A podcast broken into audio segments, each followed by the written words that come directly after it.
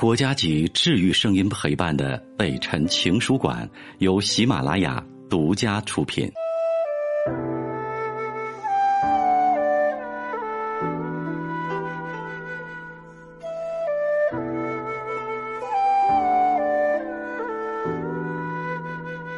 北辰的情书馆，这里有写给全世界的情书，欢迎你的收听。今天这封信要写给的是。后浪的你们，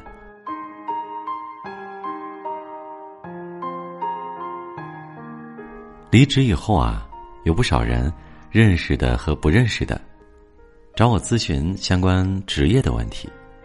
我说，不妨总结一下吧，希望对你们有所借鉴和意义。首先，不能踩红线。我这里所说的红线啊，就是生命线。不用多说，你们也懂的。再有就是保持健康，因为这个事儿已经老生常谈了很多年了。没有健康啊，你什么都不是。一个简单的想法：如果你的业绩比我好，没关系，我争取比你多干一年。前几年啊，我生了一场大病，跑了很多次医院，吃了足足大半年的药，最悲观的时候。甚至以为和死神都比较接近了。那年，可能正是媒体很好的一个时期，我可能因此错过了很多机会。所以啊，健康和好的睡眠太重要了。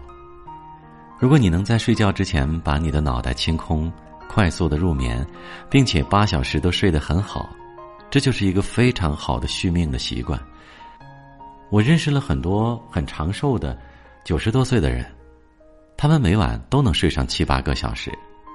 我想，任何其他人如果也能做到这一点，又能坚持不懈的去努力工作，都会在自己的领域做出不错的成绩的。还有，你不一定是北大清华毕业的，但你需要一个很好的启蒙老师，也就是需要一位名师。祖师爷说了，无论你干哪一行。其实不需要太高的智商和太高的学历，但是你刚入行，就像一个七八个月的婴儿，需要有人教你正确的姿势去爬，然后去走，去奔跑。那至于你后来跑的有多出色，完全取决于你的勤奋、悟性，还有运气。但实话实说，不是所有人都能做你的名师。跟什么样的人？走什么样的路，这很重要。能否尽早的遇见值得你追随的人，那要看你的运气了。再有就是，你首先要学会尊重他人。比如说，你拿出的方案是不是自己用心用情去写的？是否是充分的尊重了客户的需求？你推销的产品是否真的站得住脚？你跟对方在推荐的时候，自己心里底气足不足？如果遇到了不同的观点，是不是能够耐心的、有修养的听着对方讲完，然后再看看是不是对方说的有道理，自己是不是错了？接下来我要跟你聊聊什么是好工作呢？与其你能拿到的其他的 offer，从三个维度来比较，比如说收入的高低，开心与否。还有就是能不能学到东西？对于一份工作来说，前面说的三点，有一个是最基本的条件，有两个就是好工作，没有三个都齐全的。不同的人，这三者的排序和权重也是大不一样的。大家都因地制宜，根据自己的情况判断吧。我给到的排序永远都是能不能学到东西放在第一位。然后开心与否放在第二位，收入的高低是放在最后的。每当有人向我吐槽收入问题时，我都会给他灌一碗浓浓的鸡汤。不要看你现在拿多少，要看你离开当前平台的时候，别人愿意给你开价多少。如果你的梦想是星辰大海，那么现在你身处小溪或者是小河是没有区别的。现在的你背景和条件，可能都要好很多。我一直认为，条件好的小伙伴要适当的傲娇，在尊重别人的前提下，努力的活成你自己想要的模样。你是因为喜欢而从事这个行业吗？你如果讨厌当前的公司，你会果断离职吗？你能够拒绝一个垃圾课题吗？你会因为领导不同意你的观点而保留看法吗？人生很短，你需要做你自己；人生也很长，大不了从头再来。很多人可能觉得自己以前走错了路，走了一段弯路，浪费了一两年，甚至好几年，没有关系的。很多人曾经有过一段弯路，我也有。这段弯路，你不能否定你在成长，哪怕经历的是挫折和失败，那也是成功的基础。所以，你损失的绝对不像你想的那么绝对。如果你是做市场的、做销售的，永远要记住，永远的客户利益导向。如果你是个客户经理，在给客户推荐一个产品时，首先问一下自己：如果你是一个客户，如果让你掏钱，你会不会买？我始终相信“日久见人心”，真诚的对待客户，树立客户利益至上的观念。虽然在短期可能不会获益，但是长期一定能黏住客户，双赢，从而创造最大的价值。还有一点要特别提的是社会责任感。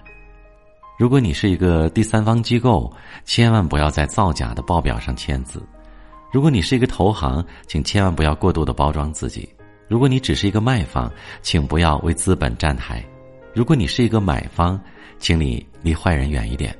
简单的说，就是请站在弱势的一方。投资者，往大了说，这是我们的社会责任。那事实上，有一天你会发现，你其实是在聪明的保护自己。一个企业最大的竞争力是文化，一个人最后能走多远，靠的是价值观。这一点我始终坚信不疑。尽量拒绝无异于长期目标的事情吧，或者说不要在无意义的人和事上花时间，比如拜访一个没有竞争力的公司，读一份垃圾报告，接待一场低质量的路演。你一定要有勤奋加持久的谦逊，每天都是新的。如果你不勤奋，很快就 out。而且只有足够的谦逊，才能迫使自己多少年如一日的勤奋。你也要客观的评价自己，尤其是客观的评价自己的成绩。哪些是你独立做到的？哪些是你获得的信息的功能？哪些是别人辅助你的成绩？当一个人夸大自己的能力的时候，你会显得自傲；当一个人过于谦卑的时候，你又显得自卑。